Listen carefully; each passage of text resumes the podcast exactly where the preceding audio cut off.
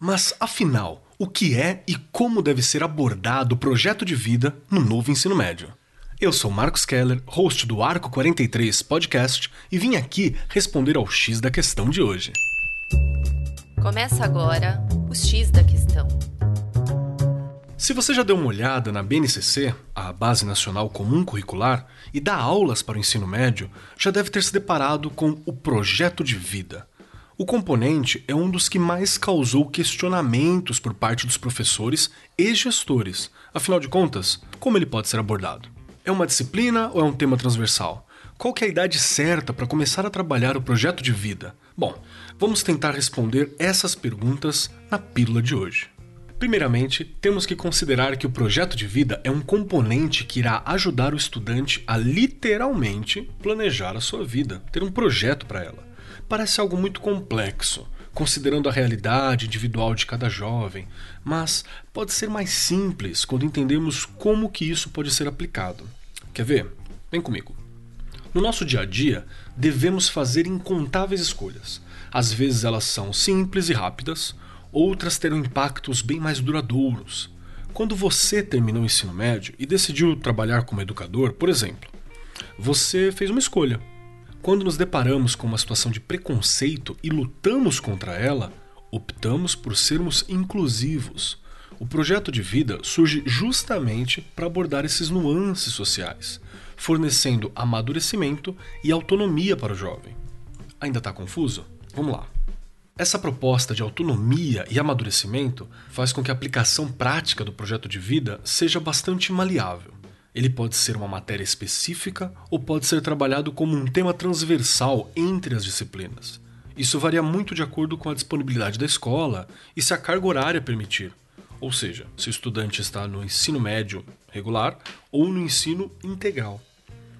Independente da forma como ele será abordado na sua escola, o importante é que o projeto de vida proponha ao estudante exercícios de autorreflexão, debates, mesas redondas, palestras são ótimos exemplos para alcançar esse objetivo.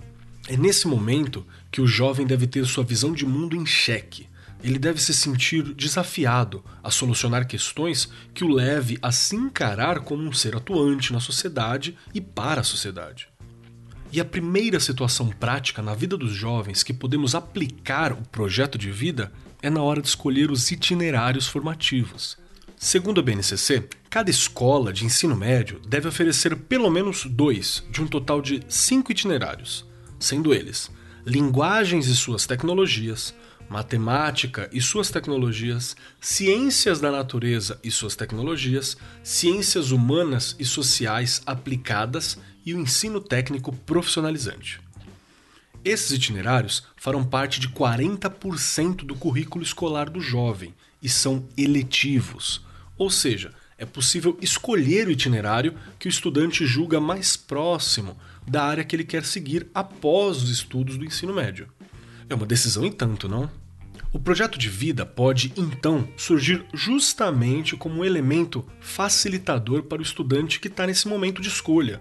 O próprio CONSED, que é o Conselho Nacional de Secretários de Educação, recomenda que o projeto de vida seja abordado com mais frequência um ano antes do início dos itinerários no currículo do estudante. Nesse sentido, além de ser um componente que ajudará o jovem a lidar com o mundo, também é possível apresentá-los à realidade das faculdades e do mercado profissional de cada área.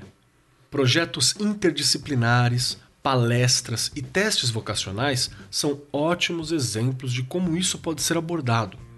Assim, no final das atividades, espera-se que o estudante esteja mais maduro e preparado para a tomada de decisão que se inicia com os itinerários e seguirá ele por toda a vida. Em linhas gerais, podemos dizer que o projeto de vida surge para desmistificar a visão de que a escola é um espaço destinado apenas ao ensino acadêmico. Esse componente cria situações em que o pensamento crítico é estimulado, oferecendo aos jovens outra visão tanto de mundo quanto de si mesmos.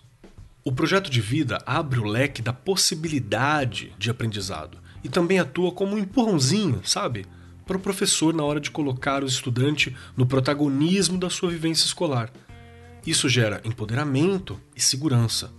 o que traz efeitos positivos tanto para o jovem individualmente quanto para suas vivências social e profissional.